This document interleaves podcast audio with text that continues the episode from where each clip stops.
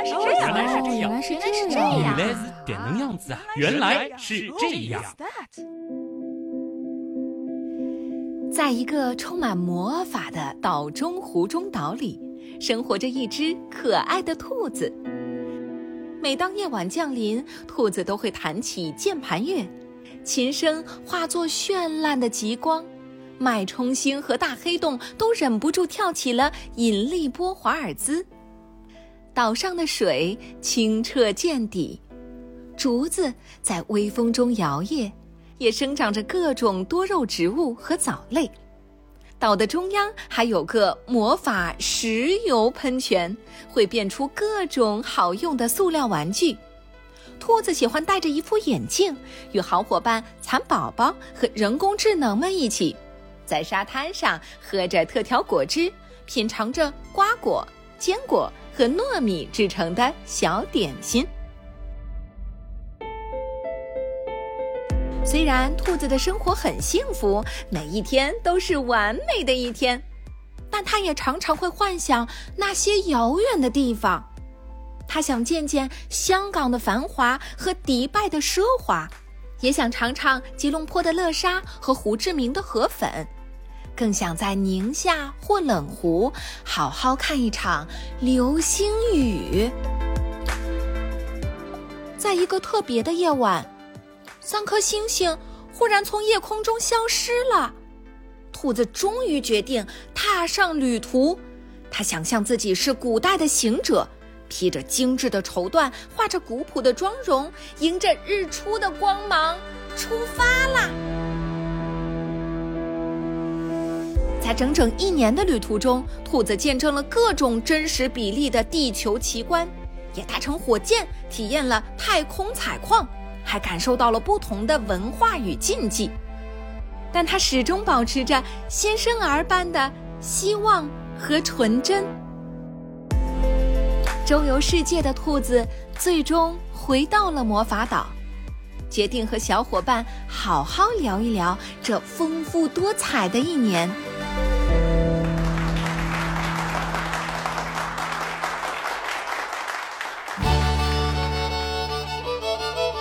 欢迎来到二零二三年，原来是这样的年终特辑。各位好，我是旭东。大家好，我是紫菱。大家好，我是水兄。这里呢要给姜文先请个假啊，因为众所周知的原因啊，姜文在我们录年终盘点的这个时间档口呢，他们家的小宝宝正好是需要哄睡觉的时候啊，所以呢主会场他今天就不参与了。但是呢，稍后我们也会找一个机会跟他来做一个连线啊。这里还要夸一下紫菱女神所奉献的又一次让我们耳朵怀孕的这个绘本故事啊，有没有一种回到童年的感觉？又又怀孕了，我 我不是每年都会整点小花活嘛，然后今年我想就是在弄那个现代诗，好像大家有点审美疲劳了，哎，所以今年呢就整了一个这个绘本故事啊，但我相信可能很多朋友在我们的这个年终盘点的那个推送当中，应该是看出来了啊，这次那个绘本故事的这些图片，其实都已经是借。助人工智能之手了啊！旭东已经不可自拔了。是的，当时我一看到这个故事，我就觉得，嗯，里面好像是有人工智能的影子。哎，不过去年的年终盘点，你们还记得吗？那个时候其实是让那个人工智能，呃，有一个小孩的声音。就播报了一下二零二二年一年的一些关于原样的那个大数据。那个时候我们还在讨论，哇，这个好像人工智能发展的挺快的。现在语音播报的能力已经很强了。谁知道一年过去之后，到今年 他们所展现出来的能力，好像已经让很多人开始有点没法适应了，是吧？飞跃式的进步。所以我们的这科普节目要跟着科学进步的脚步的是吧？要跟上它啊！当然，我觉得就是现在让他们来整点花活啊，这还是挺好的。就比如说像这次的这个绘本故事，其实底子也是让他帮我先打的，然后呢，我再对一些细节进行修改。但真的让他输出一整期的节目吧，起码就现在而言，我觉得难度还是挺大的啊。嗯，首先我记得你之前好像对人工智能的崛起还是挺排斥的，是吧？嗯，对。现在依然是这样吗？一如既往的排斥，为什么？所以你也排斥旭东是吗？现在？对，是的，是的，连带的。嗯，其实水兄，我感觉他最近已经自甘堕落了。他们的那个公众号，我看好多的这个视频啊，都是有大量的人工智能味儿啊。没有，没有，没有，其实并没有。就是极个别的，可能就是让人工智能配上了语音吧，文字的部分，所有的素材的部分全都是我们人工啊来提供的啊，没有没有人工智能，人工智能实在是不能忍，就不堪入目，啊 就觉得实在是和我们的要求相去甚远了。对，所以你们还是这个处在人工的智能阶段，对吧？啊，好，对对对，开头的闲话说的有点多啊，这个我还是老规矩吧，先做一个原来是这样今年的一个大数据的梳理啊。那么这次我们就不让这个人工智能主播来播了啊，我就简单的和大家来说一下。其实今年呢，原来是这样，总共是更新了四十八期啊。这个呢，基本上是在往年的平均标准里边的，平均就是每个月其实是有四期正片的更新。那么今年的正片的总时长呢是三十七小时三十八分钟啊，体量也是不小了。因为今年其实是原来是这样的第十年嘛，到现在为止，原来是这样的正片总时长呢是已经达到了三百二十七个小时三十二分钟。什么意思呢？就是如果有一个新入坑的刀友开始追更，哪怕他不睡觉的话，听完所有的节目，听到最新的这一期，呃，起码是要花十四天的时间啊。两个星期。这这个想想，这这十年也就嗖一下走过了，还挺感慨的啊。那么今年呢是这样，就是有一期是我单人录的，那次我记得是好像你们几个谁都约不上，对吧？然后我就无奈之下啊，就只能自己录了一期。然后呢，年初的旅游特辑呢，当时因为冰峰是在香港读过书嘛，所以呢是请他回归啊，录了一期。那么还有两期呢比较特别，这个其实也和我们开场闲聊的话题有点关系啊，是找人工智能参与节目啊，录了两期。哦，这个你也不算他是单人的是吧？这这个肯定是算双人了，打个引号的人。对话，对对，因为的确是对话，而我只是负责提问，就像一个主持人那样，所以我觉得他也能够算上是今年的这个主播之一吧。那么水兄呢是有十三期节目啊，当然中间这个好像有两期是旅游特辑，对吧？那么水兄主导的节目呢是十一期，紫菱呢今年的其实参与的期数是不少的，有十五期。那么姜文呢是十六期啊，今年姜文主要是承包了上半年，紫菱呢主要是承包了下半年，这个原因嘛、大家也都懂，对吧？所有的节目当中，我数了一下啊，是来自文案作者的，或者说是文案作者对这期节目起到了很大的帮助的节目呢，一共是有十六期。那这样想来的话，节目整个的丰富程度啊，因为有文案作者的，有水兄主导的，然后有我写的，然后甚至有人工智能参与的，人工智所以能，嗯，对今年节目的这个多样化啊，还是非常明显。这里我想先对二位做一个小采访啊，就是我们在正式揭榜之前，想先问一问，就是你们对于今年你们参与过的节目当中，印象最深的是哪一期啊？我先问问子菱好不好？我印象最深其实有两期吧，一期啊是说我们去宁夏观星的，对吧？因为这是一个哦体验型的一个嗯内容。第二个就是说塑料的那一期，是说我们真的离得开塑料吗？啊，因为那个可能跟我原先会比较关注啊，很多时候去做视频啊相关的一些内容有关系。然后嗯我觉得和我们的生活挺相关的，就是虽然嗯我们现在会有一些排斥，觉得塑料制品会对。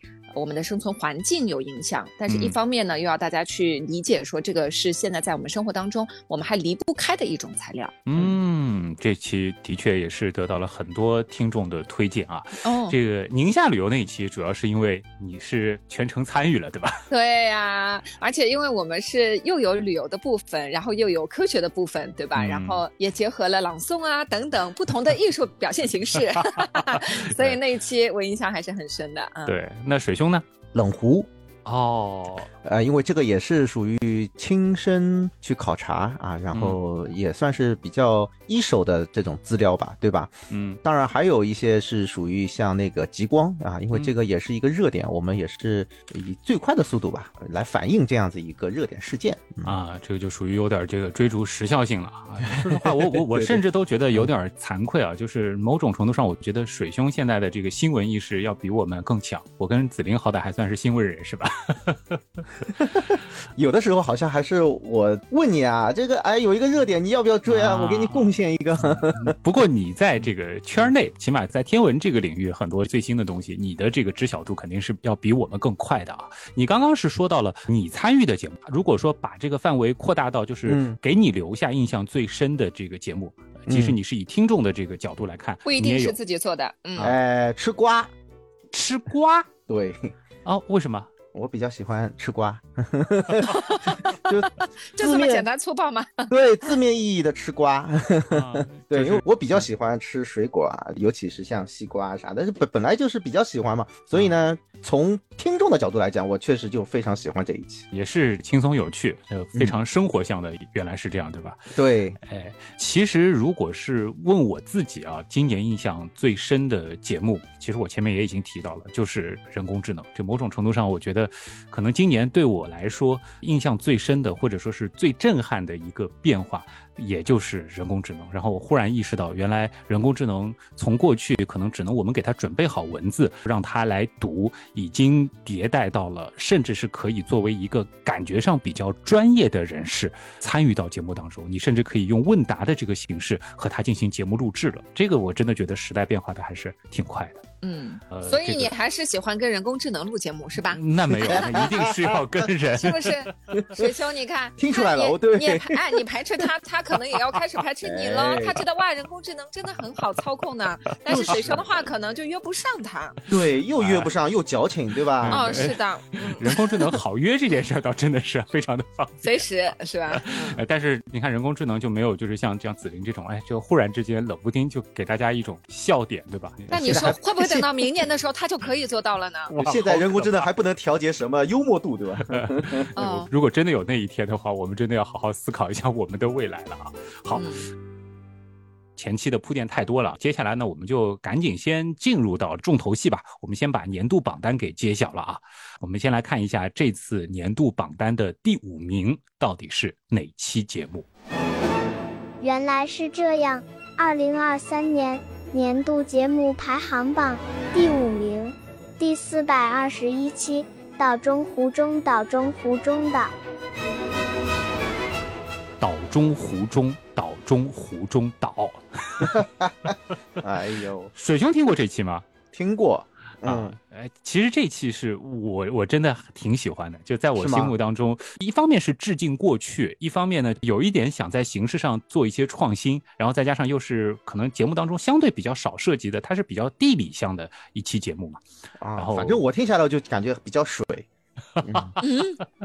其实不水，就是太多水了呀！你想想看，这个岛不就是有水包围吗？岛中湖中，哎，都是都是湖啊、水啊这些是吧？呃嗯，但其实大家如果仔细听的话，它开头是一些趣味性的部分，其实有点像绕口令一样的嘛，就是岛中湖，湖中岛，为什么岛中湖中岛，呃，嗯，主要是觉得呢，就是嗯感觉那个知识的密度不嗯够，它更多的是一些像地理上的一种什么常识啊，或者说是一些这种比较冷门的知识。对，这期其实我觉得他为什么会得到那么多朋友的这个喜欢啊？尤其是我后面发现，因为今年不是在宁夏也和很多的这个小刀友接触嘛，我发现他们好像对这一期的评价都还挺高的，可能就是它属于就是满足小朋友的好奇心，然后它的这个题目本身又带一些趣味性，嗯对，吧？有的时候你知道吗？像嗯水兄这样的人，如果他觉得这期节目有点水，嗯可能其实对于我们普通的听众来说，哈，这个哎，它的知识密度是还可以适中的，但是对雪兄来说，嗯。这个密集程度正好，就对我们来说，可能就是脑子有一点胀 啊，呃，承受不住。对，所以我们的节目一定要含水率啊，要要控制在一定的比例，不能太少，也不能太多，对吧？这个没错，没错。呃、含东量大了的时候呢，要加点水，对吧？然后嗯水多了要加点东，是吧？啊，这都什么指标？这但是这一期其实后面我如果稍提升一下的话，大家可以关注到后面其实还讨论了一个挺有意思的关于湖的定义到底是什么，多大的算湖，多小都算池塘。这个其实也是原来是这样，就很早先开始一直会和大家去强调的，就是我们讨论很多东西的时候，其实是要把它的定义说清楚。但是事实上，在我们日常生活当中使用的很多名词，它中间的那些界限，哎，其实是并没有一个特别清晰的一个定义的，这个也也挺有趣的啊。嗯，对。那岛中湖中，岛中湖东啊，那哎呀，哎哎呀，呀呀，哎呀每次都是这样。好哎呀，那还不如人工智能呢，这播的。好，来，那么第四百二十一期岛中湖中岛中湖中岛啊，我们盘点完之后呢，那接下来呢就揭晓这次的第四名。原来是这样。二零二三年年度节目排行榜第四名，第四百二十六期，竹子竟然是一种草。虽然和第五名一样，第四名呢也没有听众发来语音提到这一期，但是他的得票数其实很高，得票数是达到了二百七十七票啊。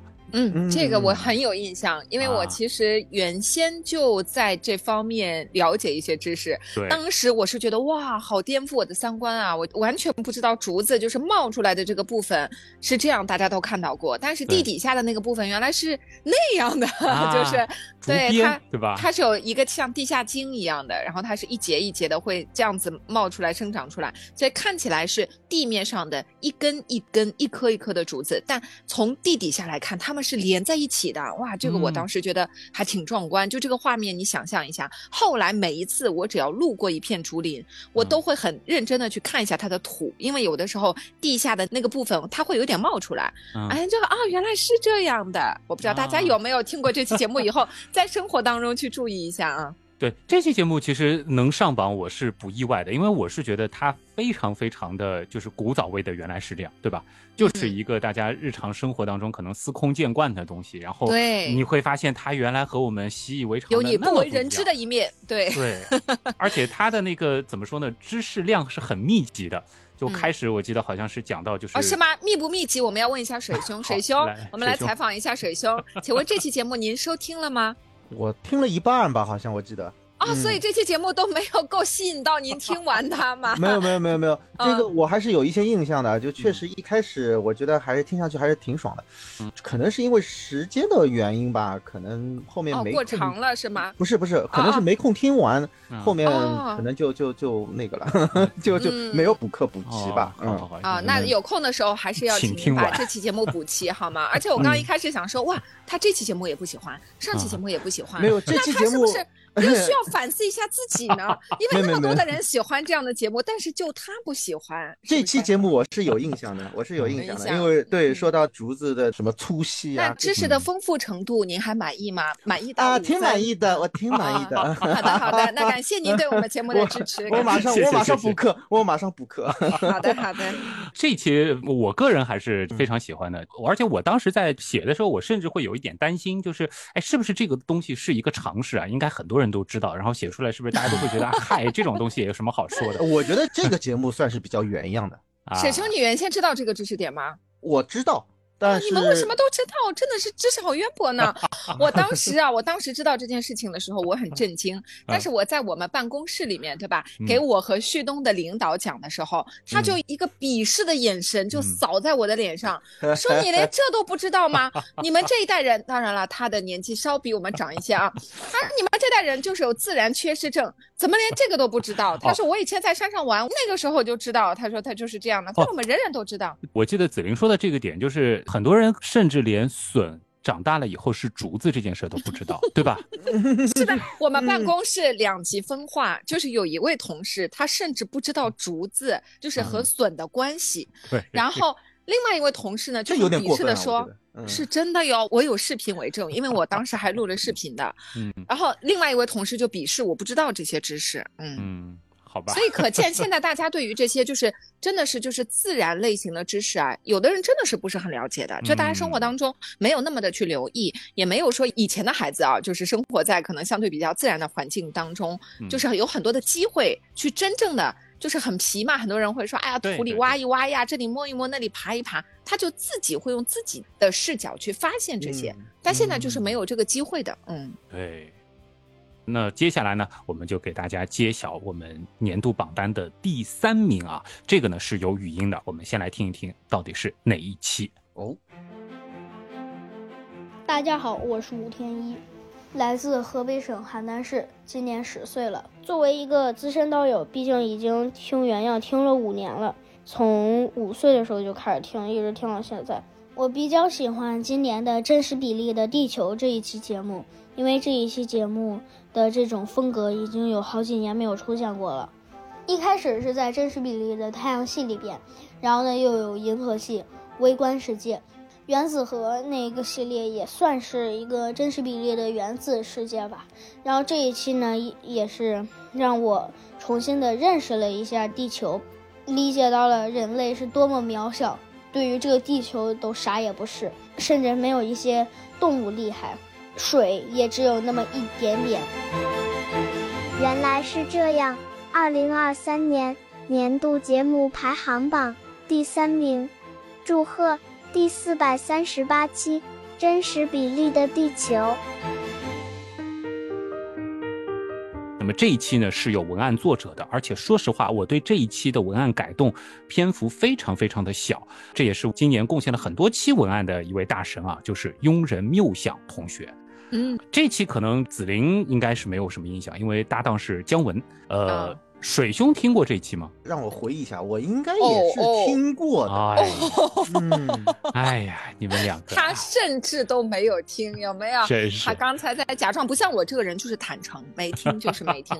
哎，水兄还不好意思，对不对？那没关系，旭东你说说呗，啊你觉得这期节目它的特点在哪里呢？这期节目它的优点，就像很多朋友在发来的语音当中提到的一样，就是它相当于是补完了原来是这样真实古早比例系列的，对，很有名的一个真实比例的系列嘛。那个时候从那个太阳系对吧，到银河系，到微观世界，这个庸人谬想其实就是按照那个思路给大家做了一个真实比例的地球。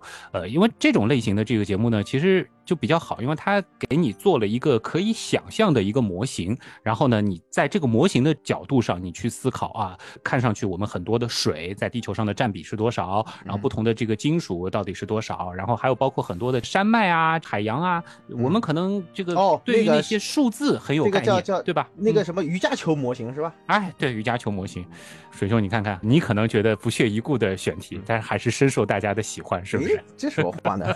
总之，这一期是值得大家再去品味品味的啊，因为其实是把一些比较抽象的一些地理的概念，然后用一些我们比较能够去想象的东西做一些演示，帮助大家更好的去理解我们生活的这颗星球啊，还是很实用的一期节目。第三名介绍完毕，那么接下来呢，就是我们今年的亚军啊，我们看看到底是哪期节目。大家好，我是雅雅，一名来自天津的高中生。今年我最喜欢的节目是《我们真的离得开塑料吗》？为什么是这期节目呢？答案有两个。其一，其实之前我对塑料多多少少是有一些误解或者片面的认识在的，甚至会在同类物品进行比较时自动给塑料水平降级。但这期节目改变了我的看法，让我对塑料的认识更加全面，也让我能够用正确的观念去对待塑料产品，可以说是填补上了我生活中可能不怎么会注意到的一个盲区。其二，答案更加纯粹，因为这期节目是紫菱录的，我真的好喜欢，好喜欢，好喜欢紫菱啊！原来是这样。二零二三年年度节目排行榜第二名，祝贺第四百四十七期。我们真的离得开塑料吗？我们真的离得开塑料吗？他的嗯得票很高，有三百四十四票。紫菱前面已经夸过这期节目了啊，属于我们一直关注，但是可能又没有真正的去思考过它背后的一些问题的一期节目，对吧？嗯，是的啊，那我们要再一次的采访一下我们的水兄老师。水兄老师，请问您收听了这一期节目吗？听了听了啊，请问你有什么样的感受呢？感觉不过瘾啊，这期。又啊这么来。呃，不过瘾的意思是说太精彩了，还想再听，还是说哦含水量有一点大，感觉希望它的知识密集度再高一点呢？嗯，首先我觉得这一期是不错的啊。嗯，啊，嗯感谢您，感谢您能说的这个不错的首先要对，首先要肯定这一期是不错的，嗯但是呢，遗憾的是什么呢？我觉得呢还不够，还不够爽，就是因为什么呢？因为看这个标题，我们真的离得开塑料吗？对吧？嗯。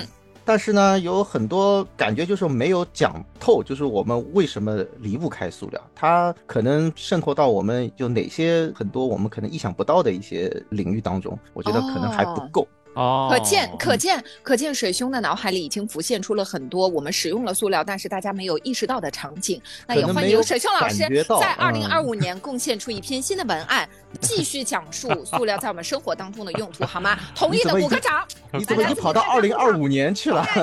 二四年都跳掉了。哎，真的，我因为今天你知道吗？我在家里贴了那个欢迎二零二四年的那个窗花，你？Welcome Happy New Year。然后我现在仿佛觉得自己已经在二零二四年一样。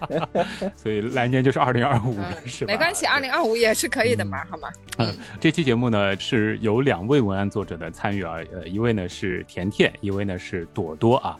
当时拿到这期文案的时候呢，我就觉得，哎，真的是一个就是很好的选题，而且其实塑料也是我很多年前就想做的一个话题，但是呢，一直好像会觉得这个东西到底从什么角度去切入呢？哎，我后面发现就是他们这个思路就是离得开塑料嘛，对吧？就是先。假设这个日常生活当中如果没有了塑料会怎样？哎，然后再进行接下来的这个讲述，可能比单纯的就是一条线索去讲塑料是怎么去发展的会有趣的多。那当这期文案我中间其实自己写的比例呢也不小。那当然我主要是梳理了塑料是怎么样一步一步发明发展，然后到现在的。但是就回头想一想，真的是啊，就是说这个现代生活，虽然我们一直在聊环保啊，好像已经把塑料有点这个污名化、妖魔化，哎，妖魔化了。但事实上，真的离开塑料，可能现代生活就已经不复存在了，是吧？对我们强调的一点是，就是不要使用不必要的。这种塑料制品，包括一次性的制品，我们尽量少用，并不是说就不用它了，它真的是一种很好的材料。是的，是的。而且我记得当时那期节目当中啊，因为紫菱不是我们的垃圾分类女神嘛，对吧？对。今天终于授权了，终于授权了，感谢您，感谢您，徐东老师啊。你当时在这期节目的结尾，其实也有一段很经典的这个论述啊，这个是吧？嗯，如果以后这个涉及到一些，比如说学校里面可能会有一些这种环保的小分享、小演讲，写一些环保的文章，其实紫菱那一段是可以参考，是吧？哎，参考的很有价值啊！哇，我感觉自己说的话真有意义呢。是，到底是垃圾 分类女神，不要大喘气了，下一次啊，谢谢你。嗯，好，那接下来就是我们最具悬念的部分了啊！今年年度榜单的第一名到底花落谁家呢？大家好，我是来自兰州的一名六年级小学生浩浩，我是冒泡泡。我来自织女群，我现在是一个六年级的小学生。我是来自山东的我一逍遥。我是从今年五月份开始收听原样的，一听就爱上了这个节目。吃饭的时候、放学路上、上厕所的时候，都一直在追赶节目的进度，花了三个月的时间就几乎全部赶上了。然后每周五放学又开始盼着原样更新。可以说，原样已经成了我生活中的一部分。现在想想，我听了好像已经七年了。回想七年前，那时候我还是在幼儿园，那时我什么也不懂。我甚至可以说，原样是我的科学启蒙。从那时开始，我每周五都盼着更新。在旭东偶尔跳票的时候，我还总是隔五分钟就刷新一次，得过好一会儿才能接受没有更新。到现在，我一直爱着原样。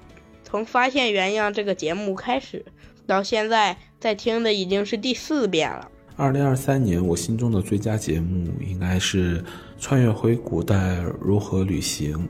今年我最喜欢的节目是《穿越回古代如何旅行》。我心中的年度节目就是紫菱姐姐的《穿越回古代如何去旅行》。其实我关注原样的话是在。很早，应该是在五六十期的时候，有一期节目是回到古代如何买房。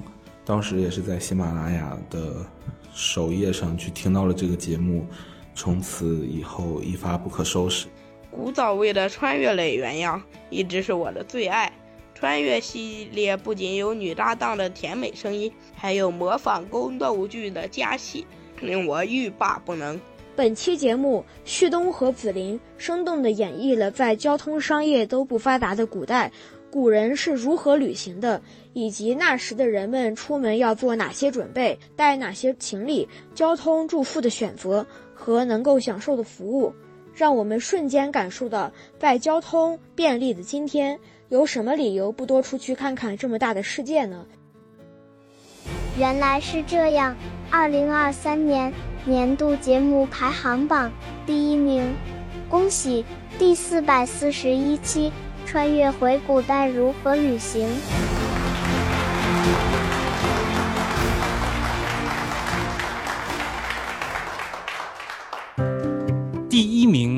说实话，真的是让我有点意料之外。但是仔细去想一想呢，似乎又情理之中。首先是他的得票数非常的高，嗯呃，第二名是三百四十四票，第一名的得票数是达到了四百二十三票，哦，就是属于高票当选啊。然后第一名就是今年的四百四十一期嗯《穿越回古代如何旅行》。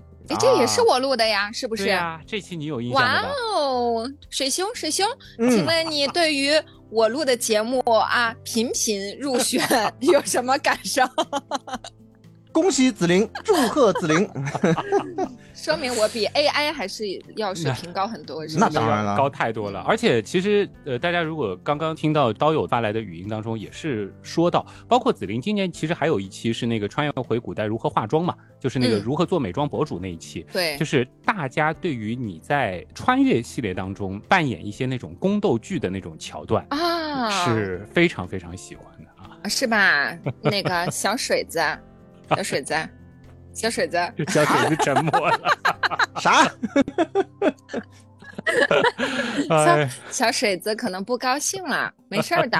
等你把二零二四年的塑料的那一期写出来了以后，明年可能你就可以当选了，不用特别羡慕我的。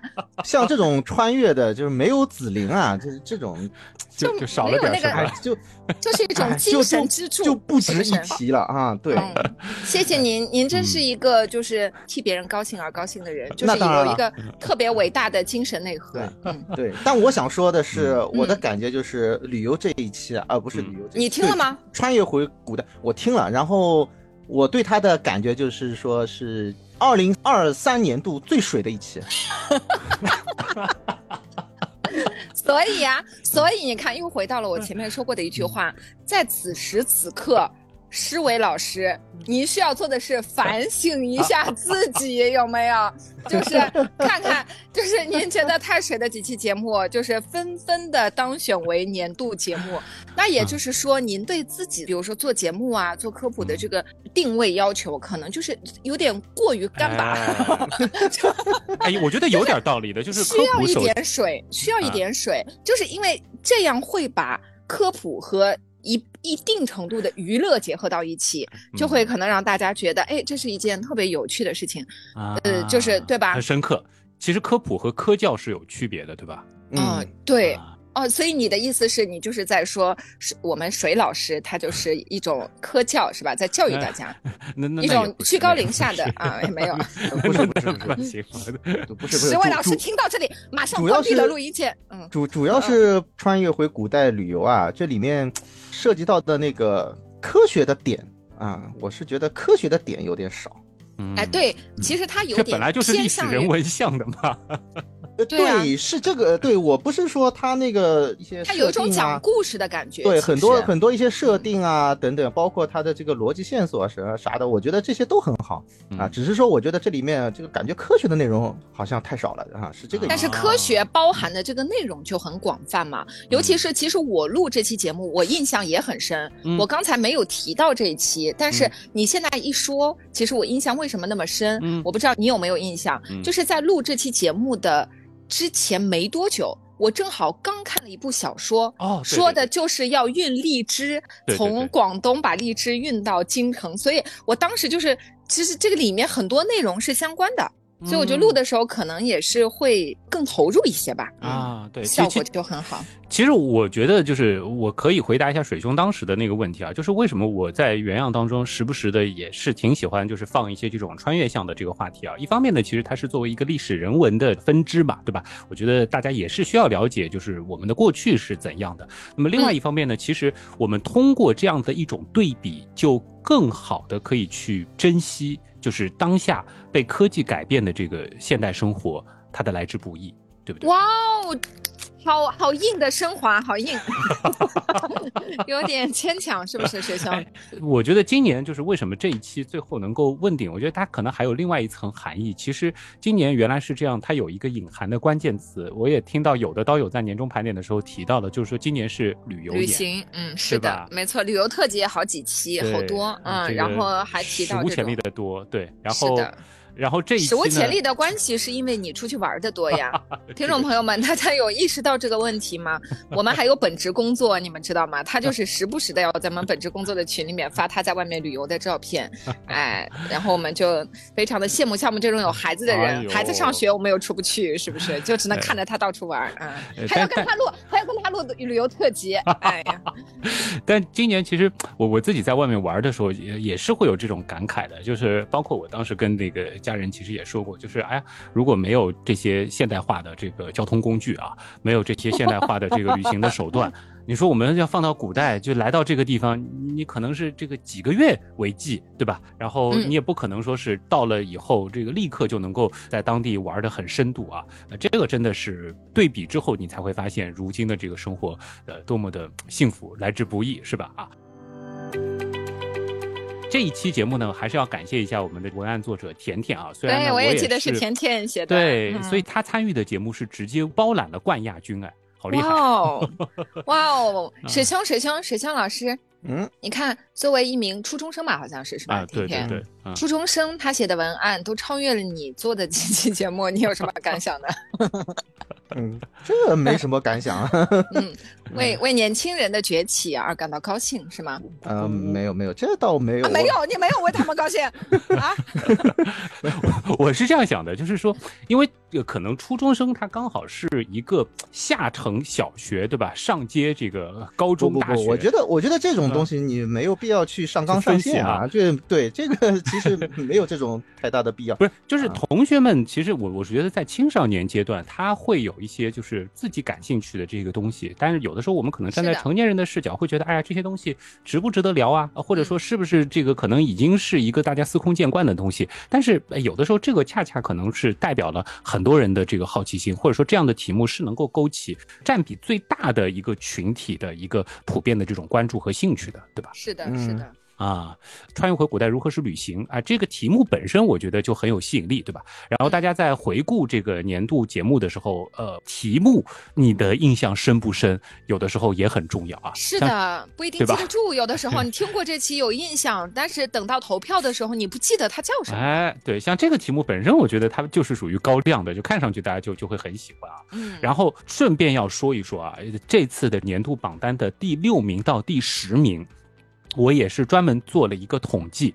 你们猜一猜，第六名、第七名、第九名和第十名分别是对应了什么节目？这怎么猜这哪呢？子哪？你这太宽泛了，你或者给个 A、B、C、D 我其实是有暗示的，你知道为什么吗？我说一下啊，第六名是逐日阿联酋系列，第七名是都是旅游啊寻味马来西亚系列，第九名是香港逛吃指南，第十名是似曾相识的越南。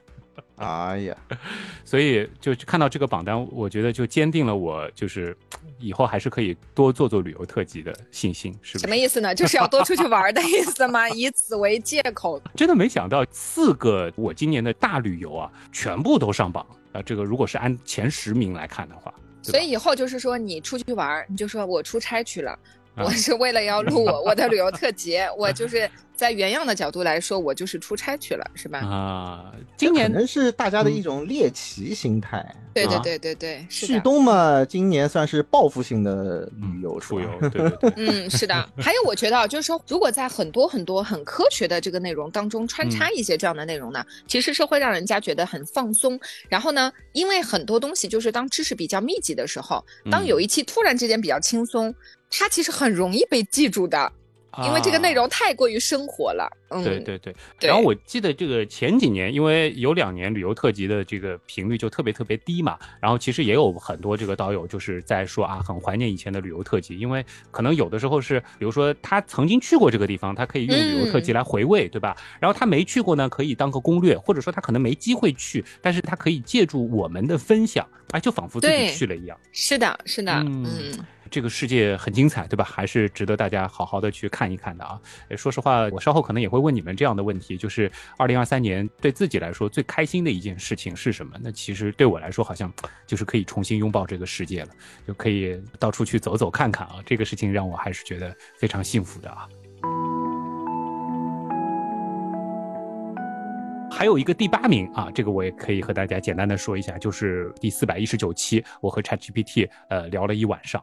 呃，这期节目其实可能也是会让有些朋友听完之后，呃，会觉得啊，它的形式这个很不一样。另外一方面呢，可能会让他们一下子刷新对于人工智能发展的一个看法。我印象特别深啊，就是我们有一位刀友是发来的这个留言，他很厉害，是这个清华大学的这个在读的博士生吧，而且是这个航天学院的。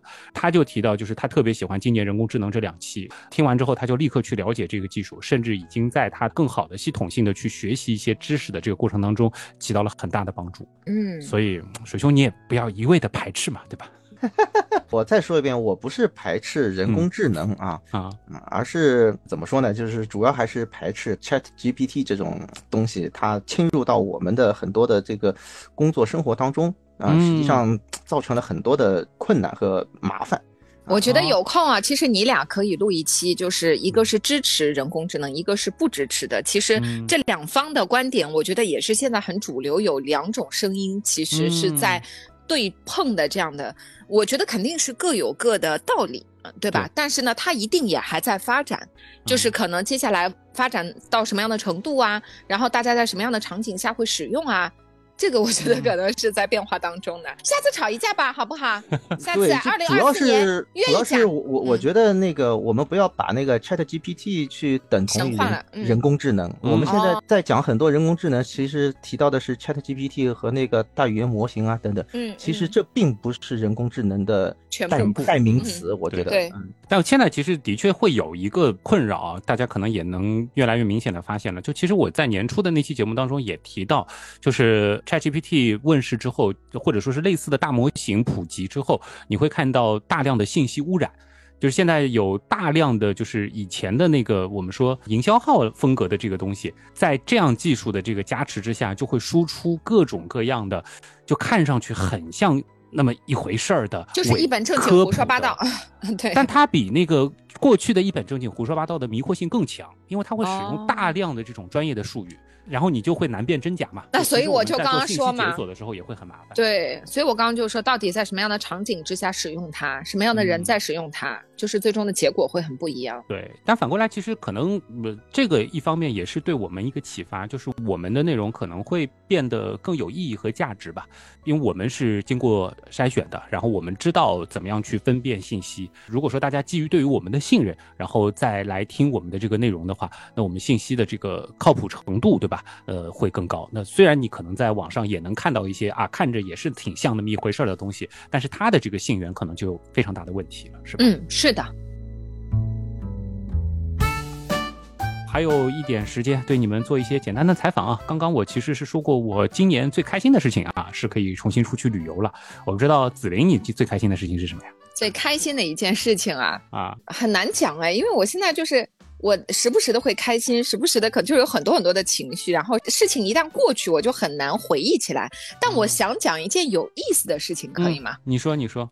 其实是最近刚刚发生的嘛，旭东，我其实跟你说过的啊，就是因为其实，在生活当中，说实话哈，因为我们是做的用声音传播的这样的节目，其实你在生活中说真的会有人认出你的这种概率是非常低的。嗯啊，最近当然也没有人认出我来，但是呢，就是最近发生了一件有趣的事情，就是我的女儿花花呀，她在她的学校里面。有一个隔壁班的女孩，有一次很机缘巧合吧，她就在问大家说：“你妈妈叫什么名字啊？”就问了几个小孩以后，她就问到花花：“你妈妈叫什么名字呀？”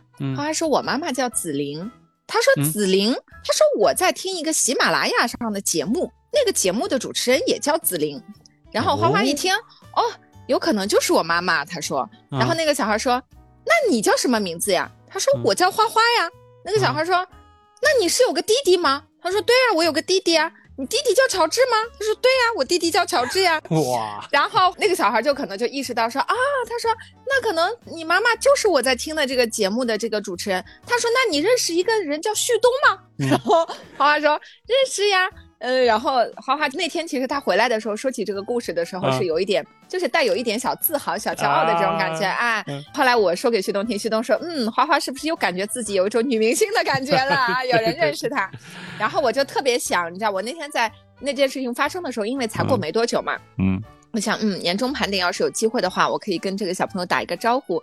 你好哟，虽然我不知道你的名字，但是希望你可以继续收听我们的节目，好吗？然后，如果说喜欢我们节目的话，也可以把这份喜爱，嗯，告诉花花，花花会回来带给我们的，好吗？对，也可以推荐给更多的这个同学一起来听。同学，嗯，是的。水兄呢？有没有？我其实也没有什么太。或者说是最开心或者什么，因为我人到中年了，对吧？就是平平淡淡才是真，是吧？不，我下来是属于那种不以物喜，不以己悲啊，就是不不是很情绪化的那种啊。哦，理科男哎，这个感觉就是，他本来就是嘛。对啊，嗯，所以你没有什么可开心的。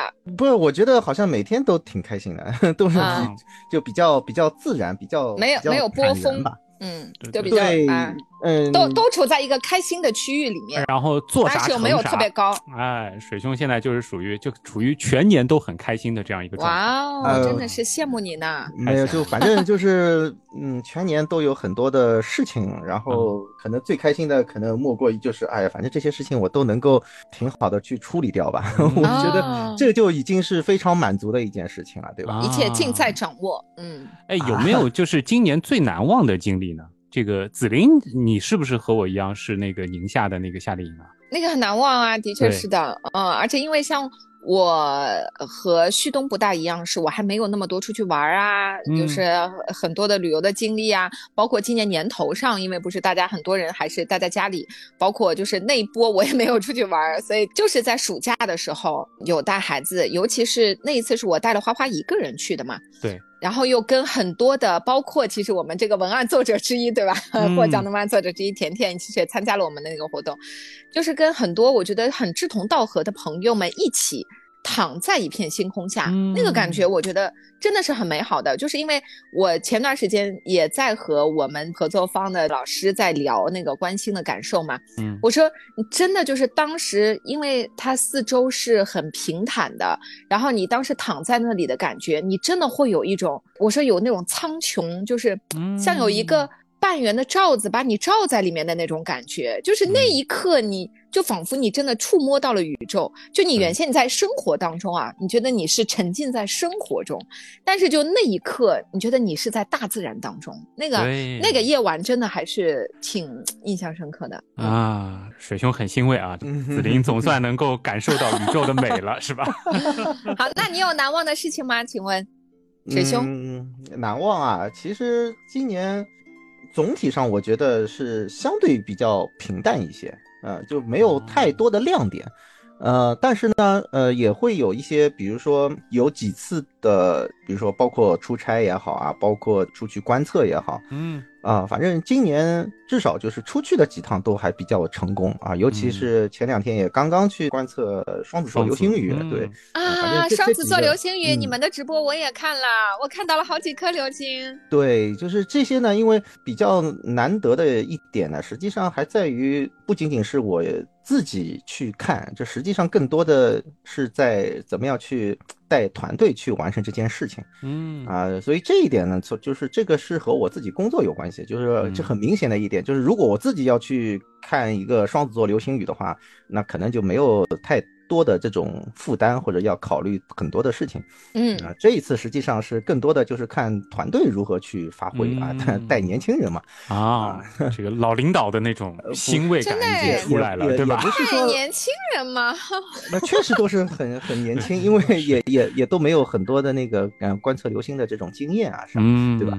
因为今年的话，很多事情呢，应该就经历过去年之后，因为我其实在去年的这个年终盘点的时候，也也也提到过。去年还是非常的这个这个感感触很难，而且是怎么说呢？确实很忙碌，对吧？嗯。今年呢，就是更多的体会到好像是有条不紊的那种感觉，就是说因为强度没有去年那么那么大，嗯。然后自己的工作方面的话呢，就是方方面面的东西确实也不少，也很杂，但是呢，还都不是很难的那种事情。嗯。对我个人来讲的话，可能今年收获比较多啊，就是。呃可能各种评奖呀，这个哎呃，恭喜恭喜恭喜恭喜！今年水兄是收获颇丰啊，这个哇对这个事业上是更上了几层楼啊。就是个个人啊，对，就就是个人上好像是有些收获啊。所以旭东，你的这个问题就不对，你应该就是唯一的一个问题，就是嗯在众多奖项当中，请问 水兄，你觉得哪个奖项让你觉得哎最有幸福感？紫云老挖坑，那不得不说，我跟那个我们也有收获，对吧？对呀，对呀，哎，旭东老师很难忘，也去领了好几次奖了，好吗？啊啊不不不你们就不不嘚瑟所以。所以为什么我说这是挖坑啊？每个奖都很重要。哎，虽然大家今年都很有收获啊，这个我们稍微画风转一转，如果说问二零二三年大家有没有比较遗憾的事情，有先问水兄，先问水兄有嗯在您四平八稳的生活当中，平淡如水的生活当中，还有没有让您遗憾的事情呢？没有，没什么遗憾，都挺好。是的，我也是这个回答。真的啊？是这样子的，我觉得啊真的就是可能像雪熊说的，嗯就是到现在吧，很多时候啊，就是也许当时会有遗憾，但嗯是等到它一旦过去了，其实你会很快忘记它的，嗯嗯，就并没有觉得真的有一件事情遗憾到你过了很久你还惦记着它，好像没有。嗯，啊对，有很多嗯，我是觉得，与其遗憾啊，我觉得嗯还不如就是，嗯，去考虑一下怎么样去弥补，或者说是怎么样去消除它的影响啊。然后是这样的，这几个问题因为是旭东想好的嘛，我觉得嗯他一定想到一个答案的。对，你最遗憾的事情是什么？他还有遗憾吗？问问他呗，问问他呗。我 其实没有太多的遗憾，我主要是想听听看你们的。啊啊，啥意思？就是要我硬要说，其实有一个遗憾，就是今年因为玩的太开心了嘛，然后到处逛、到处旅游、到处吃，对吧？体重管理稍稍有一点问题啊。这今年好像对比去年、前年，这个形态上更有中年气质了，是吧？哦那没关系，反正我们是音频节目，无所谓。陪伴着你是吧？跟你跟你两个人一起走向中年，就是这种感觉。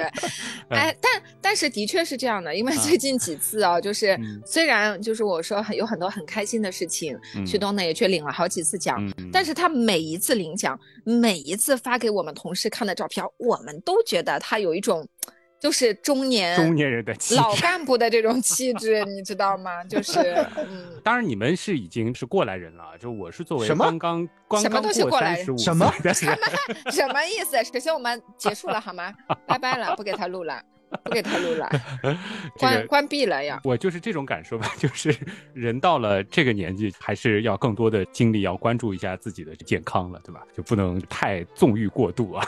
所以你你这个你这个，所以他的这些问题，他全都是这个设定好了啊，你知道吗？嗯，好了，不回答问题了啊。还还有什么事儿吗？没事儿，我就关了啊。最后一件事儿，最后一件事儿，二零二四年最希望实现的心愿。我觉得你们现在的回答是不是说继续像今年这样平平淡淡就是真就好了？是吗？子林是吗？是不是我感觉没有什么追求了？我特别希望看看大家都会有什么样的愿望，哎，就是大家能不能在评论里多写一写自己的愿望是什么？我们就有一个许愿池，好不好？嗯我真的就所以就是我们现在三个中年人啊，就除了子林吧，好好好，怎么中年人是不是就就到了一种就是不像这个年轻的时候那么多激情、那么多梦想、那么多想法的这个时候了？我觉得这样不好哎，是不是？那倒也不是，就比如说，因我不知道你们哈，因为像我的话，就是旭东知道，嗯我现在很多的力气啊，一方面可能工作上面，我觉得近一年倒反而好像还开始有一些偏向于工作上了哈，嗯有一些事情，但是呢，就是我还是花很多时间是在孩子身上的。对对对，所以可能我的关注点会更多的是在孩子身上。但你说最希望实现的愿望，这是我本人的愿望。你让我一下子去想吧，我可能又没有觉得自己有什么真的要去，比如说想要得到的东西啊，或者想要再去提升一步的什么。哦，哎，我最想要实现的愿望，我想到了，嗯，我突然想到了，啊就是我一直以来是一个，其实怎么说？我说我在结婚生孩子之前，是一个我我我感觉我们这一代应该很多人都是那种从小爸爸妈妈会说你只要好好读书就可以了，家里的事情不用你管。我可能家务也不是很会做啊，然后就是很多东西就是自己就家里面那一部分就不是自己很擅长的部分。包括我去北京读书，我也是哎箱子行李也不是自己理的，到了那里很多就很多事情我觉得都是一头雾水。直到我结婚生孩子以后，我感觉我开始慢慢的学会去打理家务啊这方面。我最近接触到一位家长，他说他最喜欢做的事情就是在家里面整理。嗯，他也不喜欢社交，他也没有什么太多的朋友。嗯，但是他就说他每天孩子一睡觉，他就觉得他坐在家里的沙发上，他就开始看哪里还没有整理干净，他就开始做收纳呀，开始打扫。就是这个是有快乐的，我能体会。对。其实对于我来说，哈，当我真的有一天提起这个劲儿去做这件事情，做完了以后，我也会有一种成就感。然后你会感觉就是整个秩序都很清爽的那种感觉。但是呢，又很日常情况下，我是一个很喜欢就是。找朋友聊天啊，然后要出去看看，吃吃吃玩玩，就是我很少说真的静下心来去完成这些事情。但是我也不算愿望吧，就是我特别希望我新的一年能够做到的一点是，我能够定时的抽出时间去完成一些就是这种家居环境的整理。就是我觉得我以前是那种就可能会买一些东西，然后就是会放会储存，但是并没有说很有条理性的去整理它们。收纳，嗯，对我是希望新年我可以养成一个这方面的一个新的习惯，就是能够哎，就是有很好的这种整理收纳的习惯。嗯，这算一个愿望吗？这个很好，哎，我一个家庭主妇的愿望，我甚至也想加入到我的这个清单当中啊，因为我是属于那种周期性的会整理一下，但就不像有的朋友是不是？对，有的朋友生活习惯特别好嘛，他就是属于每天都会理一遍，对吧？就我是做不到，但是呢，我是希望就是起码能够把这个频次增加一些啊，就不要总是这个家里无序度到了一个很高的程度的时候，再洗心革面的去理。因为你大整理之后，你是会有一种很舒爽的感觉的，有没有？但是你平时会觉得我就是哎呦懒得弄。这件事情啊，我以前啊一直会找一个借口，比如说我家里人，有的时候说东西很乱，我就说我们这种搞艺术的，就是啊 不爱做这种事情。但是现在就是你慢慢的体会到了一种整理之后的一种快感，你就觉得这个乐趣你是能够体会到，但是就是需要你去更有计划性的去完成。而且就是环境当中的这种秩序感是会影响到就是我们做一些事情的。就我我我每次都有这种感觉，就是当整个环境很有序的时候，对做事情其实也会更心静一些。这个我觉得大家共勉啊啊。好，水兄。这么一说，我好像也要整理整理了。所以我们三个都是属于这种情况。啊，想要整理一下的，这个在评论区扣一。被紫菱这么一说，我环顾四周，发现，哎呀，好像确实有点看不下去了。我今年几乎就没有整理过，而且那年该大扫除了。而且水兄家因为去年添了一个小猫咪，对吧？然后今年又加了一只。吓我一跳，我以为大家添了孩子，我说我怎么不知道呢？嗯，添小猫咪其实倒没有什么太大的影响啊，但是确实对它的活动空间来讲呀，会有一些限制，是吧？嗯，我觉得呢，确实东东西有点多，嗯，东西有点多，哎，这 个要要这么一说的话，那增加一个愿望，可能就是我增加一些生活气息吧。我平时我就工作，除了工作之外，对不对？对对，也要有一些时间给生活本身。对，这是这是一个比较大的问题。好，那么请问旭东老师又有什么样的新年愿望呢？其实我现在想实现的很多事情，基本上都是正在实现当中或者已经实现，这个还是挺开心的一件事情啊。但是如果说要这个提新年的这个愿望的话，呃，这个事情可能还是回到这个原来是这样这个节目本身吧，因为明年其实到了那个三月份是节目真正是做满了十周年，都会进入到第十一个年头。搞 party 吗？party？对我其实我前面就在想这些，我觉得旭东的这个愿望啊，对吧？要要说这个也是我我们的愿望，是不是今年要不要搞一个大活动？搞一搞，对啊，大活动。大活动，大活动很难搞啊！这个大操大办，我现在就不知道这个怎么去操办。再来，我们再一次在评论区征集一下啊！三月份的这个问题，对，确实大家要征集。可能现在说实话，三月份有点很近，不一定不一定来得及。嗯，但是呢，我觉得大家可以把这些愿望啊，都可以。不如就放在暑假吧。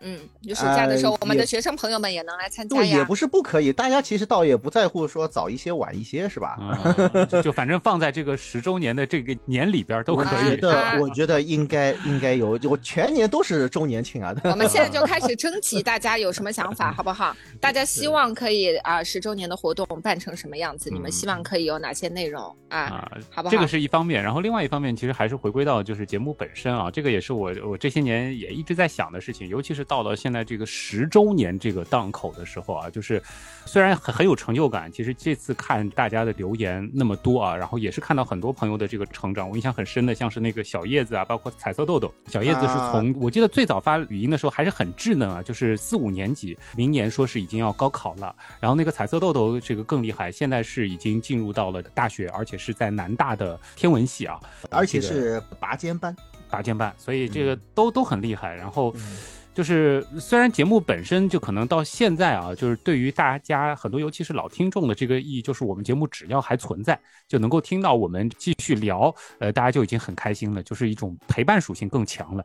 但另外一方面呢，其实我还是希望就是节目是不是说在这个明年，尤其是这么大的一个关键的这个年份，能够有一些这种这个形式上的这种变化，或者说是有一些更多的这种创新，这个是是我自己想要去实现的愿望。但是呢，就是说这个怎么去创新，这个幅度到底是多大？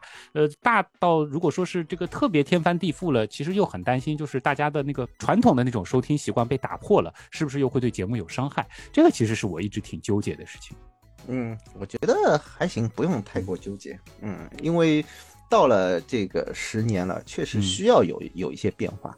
呃，因为我觉得再怎么翻天覆地，我们的内核啊，对吧？我们的这种形式应该不会有太大的变化。嗯，对，就就主要是还是我们几个在做，对吧？就是大家的这个，确实说到这个，我嗯这个听到大家的留言，还是感到挺感动、挺欣慰的。包括今年，这个我们也都认识，以前我们那个夏令营也都参加的那个王一禾，对吧？嗯哎，他今年也是考到了北大啊。哇，就是这种，真的是感受到了很多小朋友，真的现在都已经不是小朋友了，嗯就开始离我们之前说到的，就是我们这个节目坚持做下去，是不是以后就会有一些这个科学家，这个跑回头来说，哎，小时候就听着你们的节目长大的，真的好像离这一点越来越近了，是吧？天哪！这有点感动了呢，我这 那我也改一下我的愿望，我最大的愿望是希望有小朋友听着我们的节目可以成为科学家。对对对对，我我我就是想说，那嗯个就是呃，从这方面的来考虑的话，确实呃，十年下来啊、我们也是有很多的一些这个积淀，还有很多的一些这个听众啊、给到我们非常大的这个支持和鼓励。嗯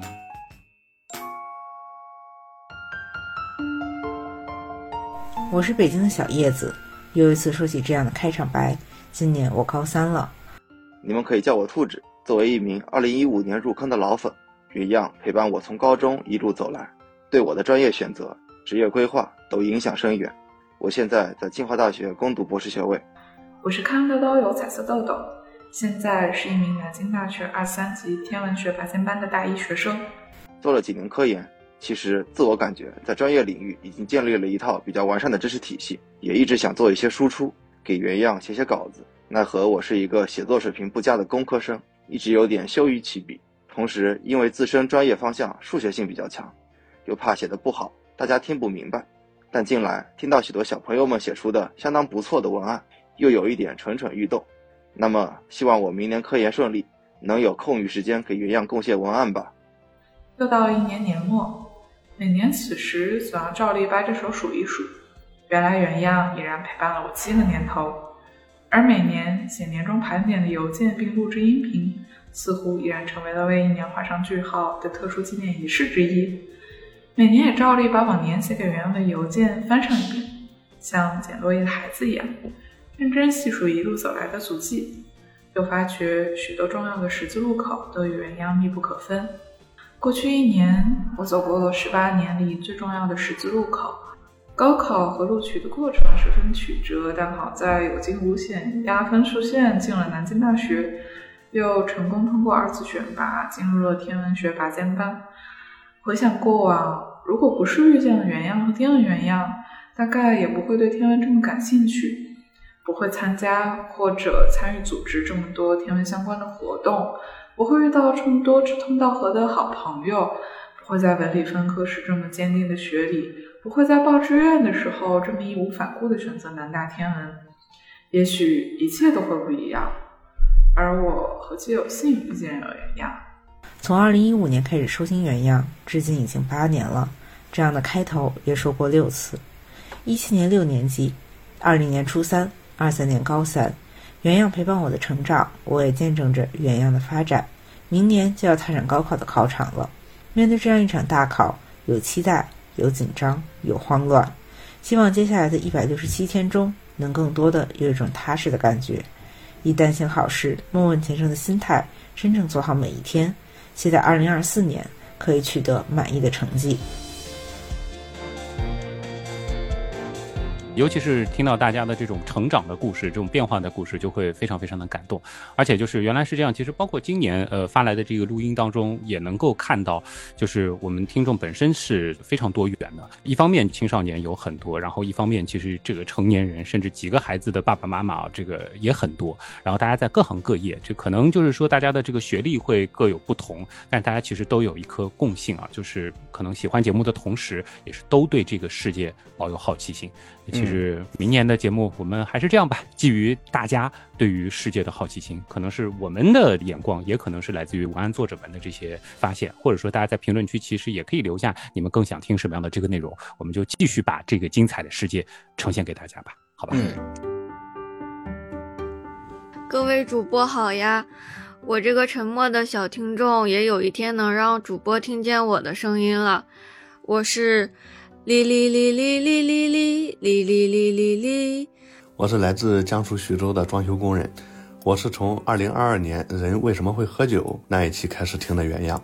我叫空空，是一名在广州生活和打拼的湖南人，非常普通，但是在我心里，原样对我来说是很重要的一个存在。我想我在广大刀友中还是有一点点特别的，这个我学旭东，最后再说。衷心感谢原样在这些年来的陪伴，以及你们提供这些丰富的内容。在澳洲学习工作的这六年里面，原样一路都陪伴着我的成长。从大学的时候开始听原样的，现在研究生毕业两年多了，这个节目陪我度过了考研和抑郁爆发的这两个孤独又艰难的时期。不过不用担心，经过长期吃药和心理咨询治疗。我现在只是更敏感一点的普通人。我收听原样一般都是在工作的时候，不仅能填补耳朵的空白，更能学习到很多的科学知识。今年下半年开始，我穿越回了原样的远古时期，从二 B 铅笔到注意力拯救计划，把前面落下的课全部补了回来。在这里，我也推荐近几年开始听原样的导友，也能出门左转，把之前节目都全部补上。现在我还记得第一次听节目的场景，是某个下午，我在家中一边做着某件事，一边听着喜马拉雅上的节目。彼时一个标题吸引了我：真实比例的太阳系。点进去听了听，发现内容真有意思。那天就把当时已经更新的内容都听完了，从此成了节目的粉丝。这一听一笑，已经九年过去了。这里不得不感慨一句：人生中有几个九年？刚开始听原样的时候。我还只是对生活像的原样感兴趣，后来在各位主播趣味的节目中，我慢慢喜欢上了天文，喜欢上了医学，甚至对高能的节目都特别的期待。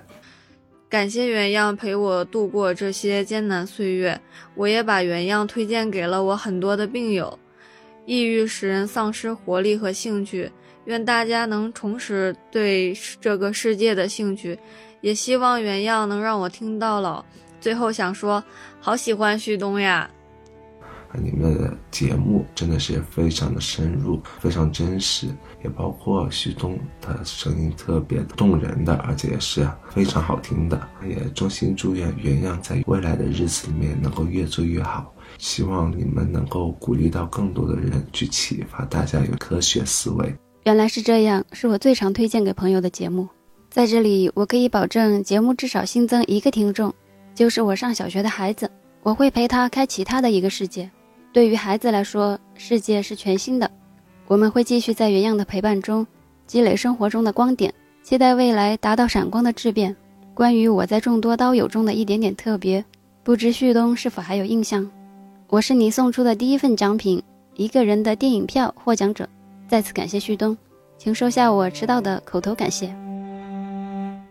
我们的年终盘点肯定也不能少了姜文女侠的参与啊！虽然她这一次没有办法直接参与我们的录制，但她也是给我们发来了她的留言。Hello，各位原来是这样的刀友们，大家好呀！我是新晋育儿嫂姜文。现在是北京时间的晚上二十二点二十七分，我正在我们家阳台上偷偷的录这段音频。这次呢有点遗憾，没有能够参与到大家的聊天当中，跟大家一起来录年终的总结。主要呢，因为我们家豆豆现在进入了发声期，白天他醒着的时候呢，就非常的嗨，一直啊啊啊的尖叫。如果我参与录制的话，我觉得很可能大家只能听到他的声音。然后他在睡觉的时候呢，我又完全不敢出声，因为他现在半个小时必醒，所以呢，我现在偷偷的在阳台上 来给大家总结一下我的一个今年的各种罪吧。今年啊，旭东给了我五个问题，嗯，要说二零二三年印象最深的一期节目呢。那必须肯定是照顾新生儿是一种怎样的体验？那原因也不必多说，我想大家肯定都能够明白，能够了解到。第二个问题呢是二零二三年最难忘的一段经历。呃，其实我觉得二零二三年对于我来讲真的是人生当中可能是绝无仅有的一个里程碑吧。那我觉得最难忘的经历，其实说起来还是。嗯，我现在做育儿嫂的这段经历啊，我突然觉得我以后退休了可以再就业了呢，我多了一个技能。然后，呃，第三个问题，最开心的一件事情，今年的收获，那当然就是有一个大豆豆啦，就是能够陪伴着一个小婴儿，看他从。除了哭以外，啥都不会，慢慢发展出很多技能，我觉得是一件很开心的事情。当然，在这个过程当中，也有很多的来自妈妈的，怎么讲呢？不能说是牺牲，应该说是生活上的改变吧。所以说，二零二三年最遗憾的事情，可能是因为我一直今年的主线呢。主要还是成为一个妈妈，所以比较遗憾的就是，哎，其实我在想这个问题应该怎么说呢？我本来想说遗憾的是没有很多时间做自己，但是我现在想想，自己也许从二零二三年开始就是一个新的概念了。这个自己里面不仅像原来仅仅包含了我自己或者包含队友，嗯，现在对我来讲，自己当中应该说。在我的人生里，永远会包含着大痘痘，所以呢，也不能成为遗憾吧，应该说是一个改变。如果有一点点遗憾的话，就是说，可能我的整个人的状态还没有完全的跟上这种改变。有一点点遗憾，但是呢，第五个问题随之而来的，二零二四年最希望实现的愿望，那当然是希望我的整个状态能够有一个更好的改变，有一个更好的发展，然后呢，与此同时，我们这个小家庭能够更好的成长起来。说到这儿呢，当然。值此年终，又是即将迎来新年之际，也要祝所有的刀友们都拥有非常幸福的家庭。也希望在二零二四年新的一年，大家都能成为更好的自己。嗯，好，以上基本上就是我今年的一个年终总结啦，也非常感谢大家对原来是这样一直以来的支持。希望啊，明年还是能够跟大家在原样相见，好吗？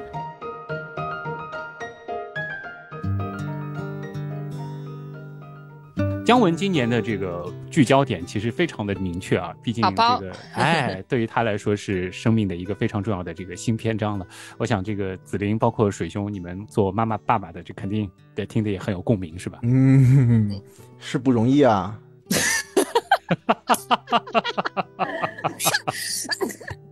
太假了，不假啊，是不容易啊，头大呀，嗯。水兄是勾起了你当时的回忆是吗？勾起了我当前的回忆，当前当下此时此刻，嗯，并且可能还要再持续好长一段时间。哦，这这这是有变化的吗？啊，什么有变化？就是你知道带孩子就是永远会操心嘛，是吧？是这个意思吧？对，带孩子那才叫是一个巨大的坑，你知道吗？现在就是姜文刚进坑，哎还有在坑里哎，是慢慢的的体会。啊，嗯，就是所以可能紫菱开始也会有这种感觉，对吧？就开始觉得好像就是过了一关又一关，但是会发现这个其实是就是要要要一直持续下去的。不一样吧？就是刚开始的时候，很多人说就是考验的是体力，嗯就是你可能需要半夜起床啊，然后就是一直会有不停的要换尿布啊，要干嘛喂奶，就是很多很多体力活。嗯尤其是比较小的时候，包括他刚开始走路啊，学走路，你得弯着腰，然后陪着他，就有很多很多的体力活。但是等他们大了以后呢，又是一个智力的考验，就是你需要跟他们斗智斗勇啊，包括他读书啊，你需要去可能帮他去做一些规划呀，他的这个学习你要去一起去帮他，就想办法呀，就是到后面就会有很多这种。智力的这方面的一个考验，你再到后面呢，等孩子一到叛逆期，又是情感的考验，对不对？啊他还跟不跟你聊天呀？啊，会不会给你甩脸子呀？就是会有很多不同的阶段，然后再等到你说更大了，孩子可能脱离父母了啊，他们独自生活了，哎，那又是，所以就是这个考验永无止境啊、嗯但是就是考验的部分不一样。育儿的话题总是可以继续这个聊很久的，这有机会嗯请你们这几位过来人啊，这个和大家再好好的来分享分享，我觉得也是一个很有趣的话题、啊。这也是这科学话题嘛？这样雪雪熊就会说这期节目非常的水。嗯，对，是的。那么最后还是请这个各位主播，这个给大家再做个小祝福，然后就为我们二零二三年的原来是这样画上一个圆满的句号。让水兄先祝。我要站在巨人的肩膀上，再送一个祝福，请巨人先，嗯，先祝，嗯，我想二零二四年应该也不会很平凡啊，而且又是龙年嘛，对吧？嗯。啊，还是希望大家都能够有一股子龙马精神啊，能够在自己的这个生活、自己的事业啊，都能够真的是做到蒸蒸日上啊，摆脱过去的一些阴霾啊，都能够走上正确的以及这个幸福的一个道路。拔得好高啊！哦真的是很一本正经的一个 一个祝福呢。就是领导领导的那啊个新年讲话的结尾，对而且吧？刚才自己说自己的生活已经趋向于平淡，对吧？嗯没有特别的大的波澜啊、呃起伏。但是现在又说，二零二四年不会是特别平凡的一年，原因是。明年是龙年，我当时就瞪大了我的双眼，我心想，我们不是一个科学节目吗？为什么龙年就不平凡？但是我在这里祝大家二零二四年 不平凡，但是很平安。啊，好吧这个很好，很很很有价值，很有。好的，好的，没有了，没有了啊，啊就就只有这一句啊。但是也可以再顺便说说，就是新的一年，我们前面其实许了很多的愿望嘛。我也说了，就是大家如果有愿望，也可以在我们的评论区里面发一发，让我们这嗯些、对吧，已经也没有办法吧，就是也 也也年纪不惑。哎年纪越来越大，可能没啊有那么越多愿望的人，可以看一看大家的愿望是什么，可嗯以去重新找回一下啊，曾经生活当中的那种充满了期待的那种状态。也希望大家呢，在我们评论区发出来的这些愿望，在新年都可以实现。啊，说的太好了啊！这个我我我顺便这个翻译一下水兄刚刚的那段话。水兄刚刚那段话就是，嗯呃，大家这个 呃认准目标，埋头做好自己的事情，能够在自己感兴趣的领域去深耕啊，总有一天也能够成为？像水哥 水兄这样的人。水兄，是这个意思吗？水我兄，感觉就是他翻译的正确吗？给他的翻译您打几分？其实我是想说，因为前两年可能大家都经历了这样或者那样的一些情况，我觉得明年应该是一个非常好的一个机会啊，可以让大家都能够这个就水兄掐指一算啊，对。这个新的时运到了，对吧？对啊，对，明年还是非常新的篇章很重要，非常重要的一年，对，好嘞，好，好累，我想说什么？好累，明年要明明年好累，你误解我的意思，请旭东旭东给我翻译一下。啊，这个子玲的意思就是啊，我听懂了这个水兄说的话，真棒真的是很有道理啊！这鼓掌，来自主持人的专业素养呃，我我最后来说一下吧，就其实这些年大家能够应该能够感受到，就是说好像时代是正在发生着这个剧烈的变化，对吧？方方面面啊，这个很多的我们熟悉的事情过去所依赖的一些路径、一些习惯，可能都在发生一些剧烈的这个改变。然后可能有很多的这个新的技术需要我们去学习，有很多新的模式是需要我们去适应。但是这个还是回归到初心吧，就像这个前面水兄的言下之意那样啊，大家还是找准自己最喜欢的那个事情，最感兴趣的、最能够让你有激情的那件事情。其实有的时候可以不用太去瞻瞻前顾后的去看这个外部环境的这个变化，先把自己打磨好，先。让自己在这条路上能够钻得够深，当然你也要保持一个开放的心态，去吸收一些新的东西、新的想法。反正沿着自己最初的那个初心吧，一直走下去。当你走到一定程度的时候，回头看看，你一定是能够比这很多可能与你一同出发的人啊，要走得更远的。哎，这个翻译好，哎，对吧？嗯，就二零二四年，其实大家也可以这样啊。呃，一方面呢要有开放的这个心态，另外一方面呢，这个也不要被这些不断变化的这个世界迷了阵脚。呃，日子还是要一天一天过的，对吧？这个一天一天的走下去啊，这个也可以养成一个好的生活习惯，家里整理的干干净净的，这个向前走，好吧？啊，总之，二零二四年呢，我们原来是这样，肯定还会继续的陪伴大家啊，也是希望大家在新的一年都能够开开心心、平平安安。那么今年的年终盘点真的就是这样了。再次感谢通过所有方式支持和帮助过我们的朋友。原来是这样的发展，真的离不开大家。我是旭东，我是子玲，我是水兄。我们二零二四年的原来是这样，再见。新年再见，拜拜。Happy New Year，Happy New Year。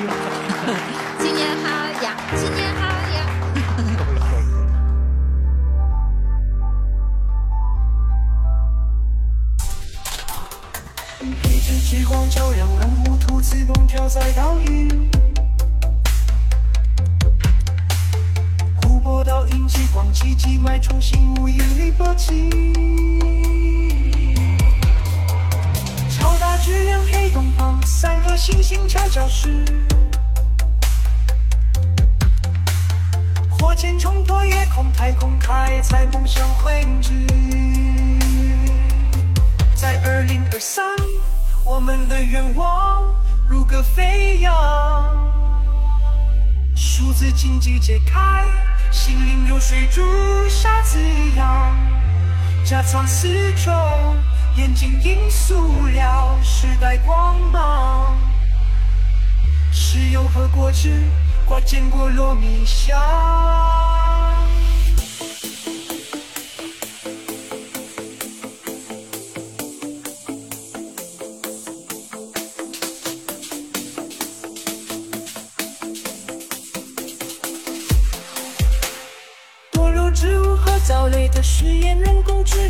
能抒情点点。失眠夜里梦香港，宁夏风沙扬。马来西亚雨后晨曦，阿联酋天际璀璨。越南的山歌，古人旅行不倦。古代妆容在完美一天，欣赏眼中世界更新。真实比例的地球缓缓转，岁月歌声永不停留。回望二零二三，每一步都映着希望的光。从冬日到夏夜，每个梦想都值得流淌。这年中的歌声中，感受每一刻的温暖流淌，带着爱与梦想，迎接明天的曙光。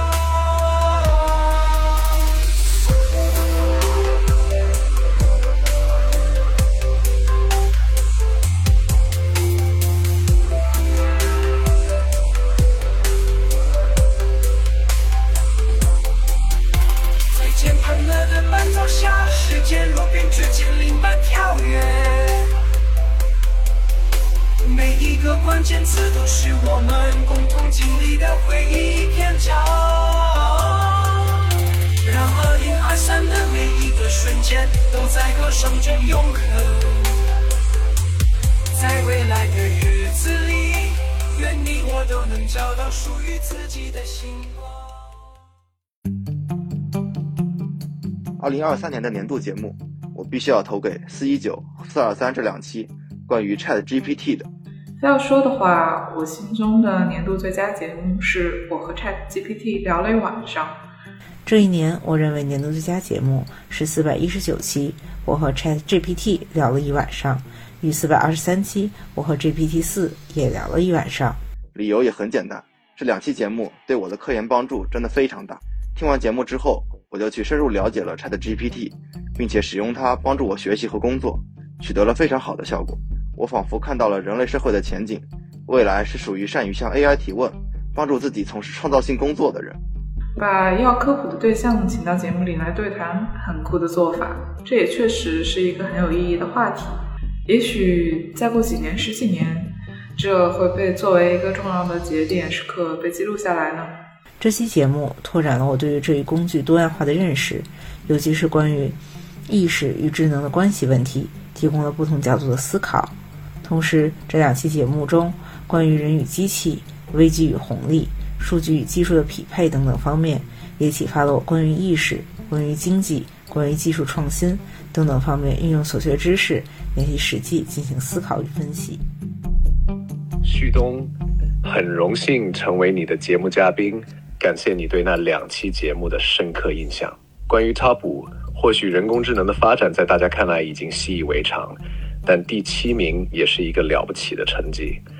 技术的演进是渐进的，每一步都是推动未来的关键。或许未来还会有更多惊喜等待着我们。明年，我将继续为你提供更多有趣、实用的信息。如果有什么特定的主题或领域你感兴趣，随时告诉我，我会尽力满足你的需求。期待在未来的节目中与你保持互动。感谢你们一直陪伴的听众，创造了如此深远的影响。希望我们未来的合作能够为节目注入更多新颖的元素，共同创造更加精彩的科普体验。